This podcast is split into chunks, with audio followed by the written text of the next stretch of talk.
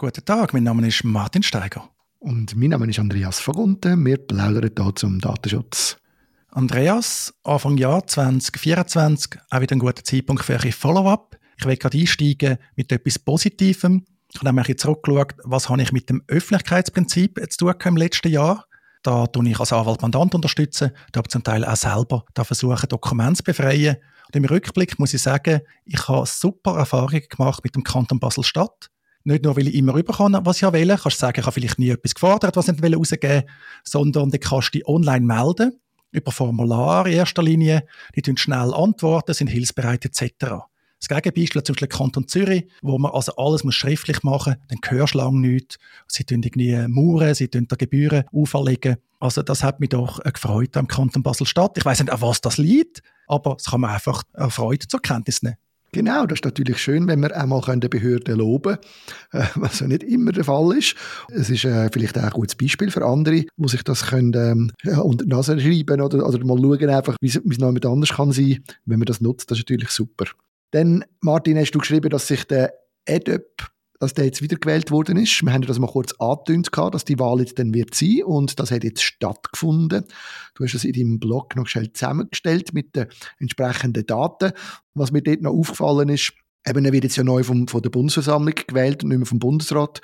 Es ist eigentlich alles recht gut über die Bühne gegangen mit dieser Wahl, so wie es aussieht, mit einem sehr guten Resultat, mit 217 Stimmen gewählt worden. Aber interessant finde ich, und das ist mir auch bei den Bundesratswahlen aufgefallen, zwei ungültige Stimmen, also zwei ungültige Wahlzettel. Und ich frage mich immer, wie ist das möglich in einem Parlament? Äh, was, was, was, was schreiben die dort drauf, dass die ungültig sind? Ja, ich kann mir vorstellen, dass Namen drauf geschrieben werden, die nicht mehr zur Auswahl stehen. Mhm. Also ich kenne jetzt nicht die genauen Spielregeln, aber es ist nicht auch bei der Bundesratswahl so, dass man an gewissen Punkt nicht mehr frei kann wählen sondern nur noch gewisse Kandidierende zur Auswahl stehen. Das war vielleicht auch da gewesen. Ich meine, da ist jetzt nur der Adrian Lopsiger Kandidat gewesen, eben völlig unbestritten. Man hat das auch nicht ausgeschrieben oder so. Die Konkurrenz wäre chancenlos gewesen, weil er ist wirklich äh, unbestritten. Und dann da eben Stimmen 238, davon 217 für ihn, 19 leer. Haben die Leute vielleicht nicht gewusst oder ja, gefunden, Weißt du, das ist ein kleiner Protest oder so. Ja, genau. genau. Lehr, Lehr kann ich noch verstehen. Weißt, Lehr verstehe ich auch bei der Bundesratswahl oder bei der, also das verstehe ich immer, aber ungültig, das finde ich irgendwie schräg. Also, weil du, du bist auf die Wahl ein bisschen vorbereitet, hast ein bisschen eine Vorstellung, was jetzt da musst machen. Das ist so ein bisschen dein Job irgendwie, dunkt mir. Und dann, dann kann ich mir nur vorstellen, also entweder hast du wirklich nicht aufgepasst, oder dann hast du irgendeinen Seich draufgeschrieben, wie Mickey Mouse oder so, was dann auch schräg wäre, oder? Für so eine Funktion, die man da wahrnimmt.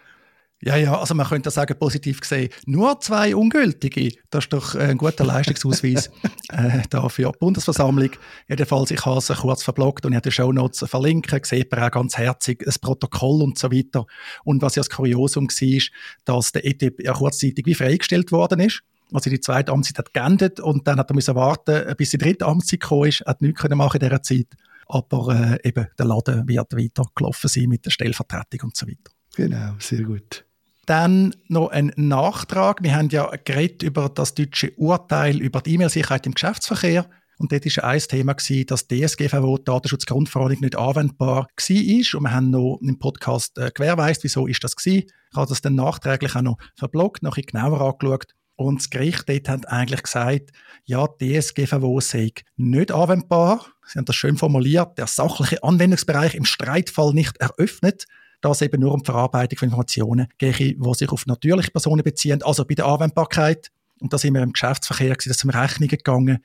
Und da haben sie wohl gefunden, gilt DSGVO nicht, weil es nicht um Daten von natürlichen Personen gegangen ist. Finde ich ein bisschen speziell von weitem betrachtet, aber können wir einfach so zur Erkenntnis nehmen.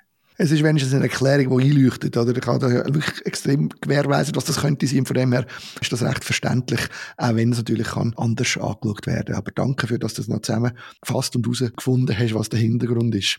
Dann hast du auch noch dich wieder einmal mehr um die Rettung von meinen Impfungen, von den Daten von meinen Impfungen gekümmert.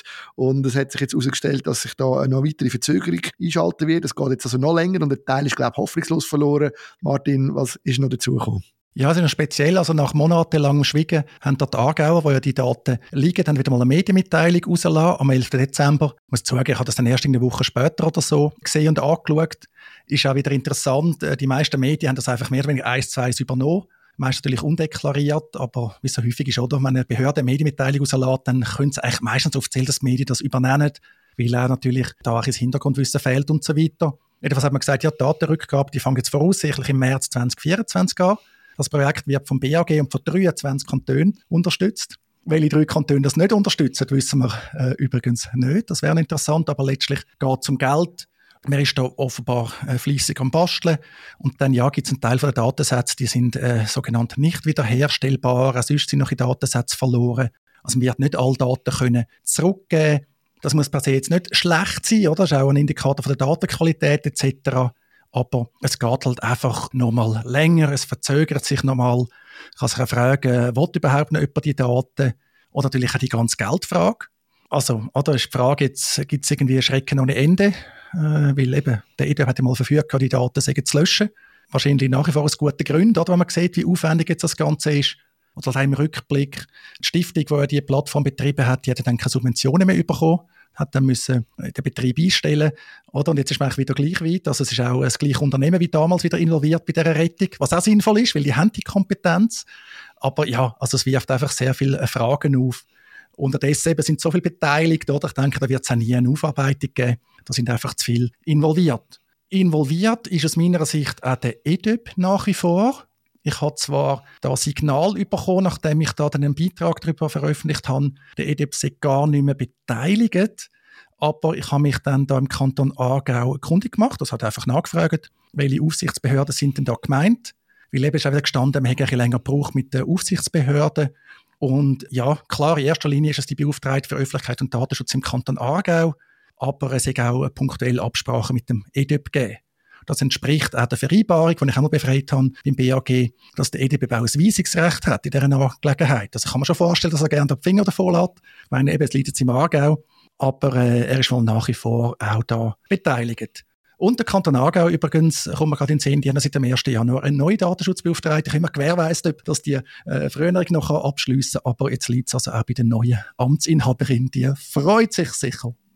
Und bist du dich jetzt schon vorstellen oder bist du gleich mal, du gleich mal dort? Hast du irgendeinen Fall, den du mit kannst anschauen oder ähm, gibt es da noch keinen persönlichen Kontakt? Also nein, Fall habe ich im Moment dort in keiner Hinsicht, eben aus dem Interesse an dieser Datenrettung.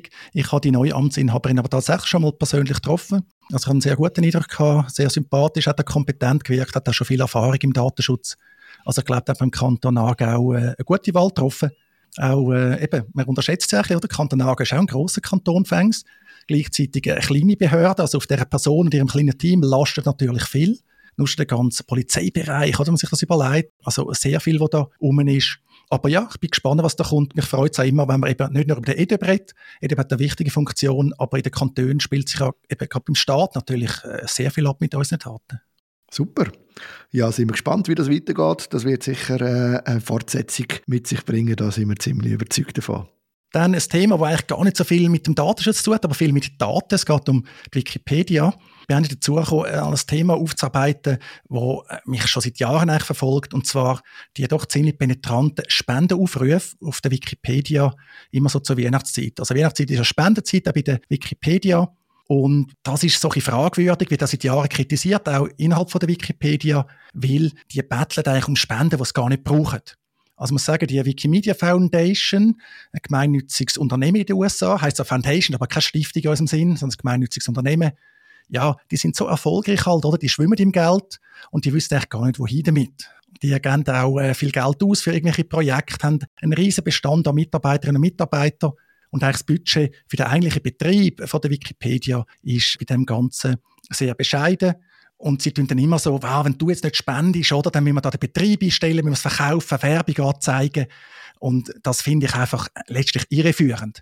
Also man könnte auch ehrlich um Spenden bitten, müsst ihr nicht so auf ein Schuldgefühl machen. Und dann gibt es noch Besonderheit, mindestens in der Schweiz und in Deutschland. Da gehen die Spenden nicht an die Wikimedia Foundation in den USA, sondern an sogenannte nationale Chapter.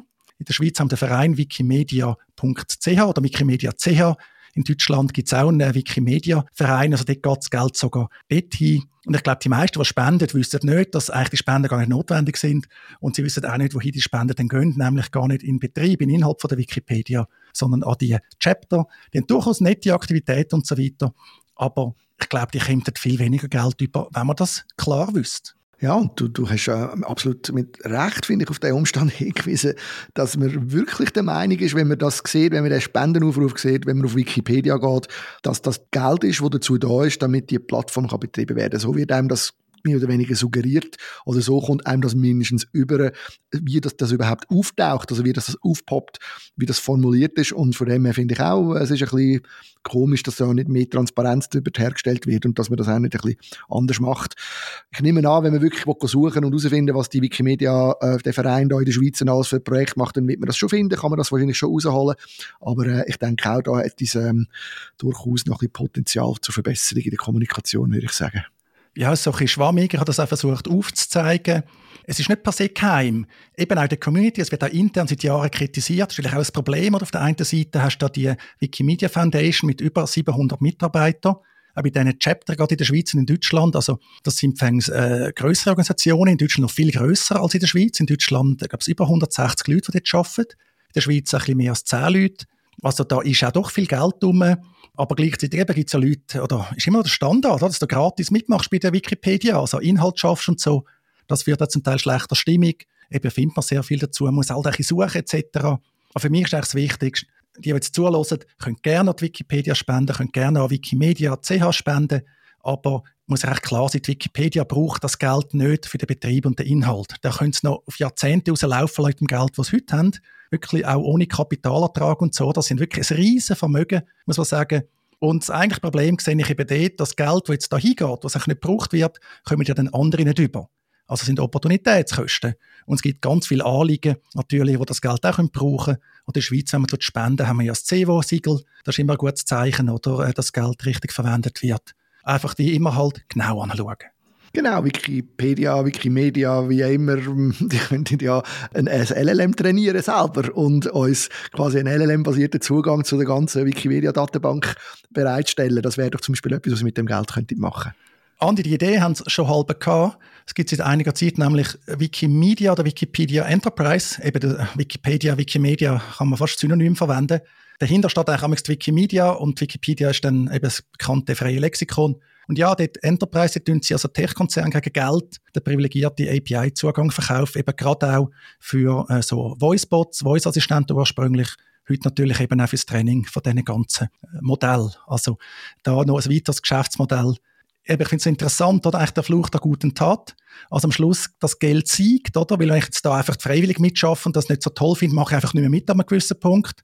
Wenn ich aber da davon profitiere als Mitarbeiter oder will das Projekt unterstützen, weil ich im Speckgürtel bin von dem vielen Geld, dann habe ich natürlich erhebliches Interesse, dass das so bleibt. Und darum habe ich das Gefühl, gibt es zwar die Kritik seit Jahren auch intern an diesen ja, fragwürdigen Spendenaufrufen, aber es bleibt halt dabei. Genau, und dann kommen wir noch zu einem nächsten Punkt. Und zwar ist das ähm, zu der Ausgabe DAT 204 Informationelle Selbstbestimmung, wo du mit dem äh, Florent Duvenet über äh, das interessante Thema geredet hast. Da ist, glaube ich, noch etwas mit der Folgennummerierung gewesen, gell? Ja, genau, das Thema informationelle Selbstbestimmung haben wir sehr viele gute Rückmeldungen bekommen. Wirklich das Gespräch, die, die es jetzt noch nicht gelesen haben, kann ich sehr empfehlen, reinzuhören. Auch die Schrift von Florent Duvenet finde ich sehr lesenswert.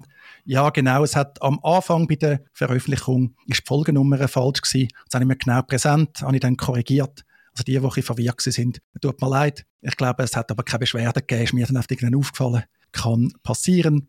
Und da vielleicht noch als letztes äh, Inside IT hat das dann auch noch aufgenommen, kurz äh, als Thema vor 40 Jahren ein neues Grundrecht entsteht.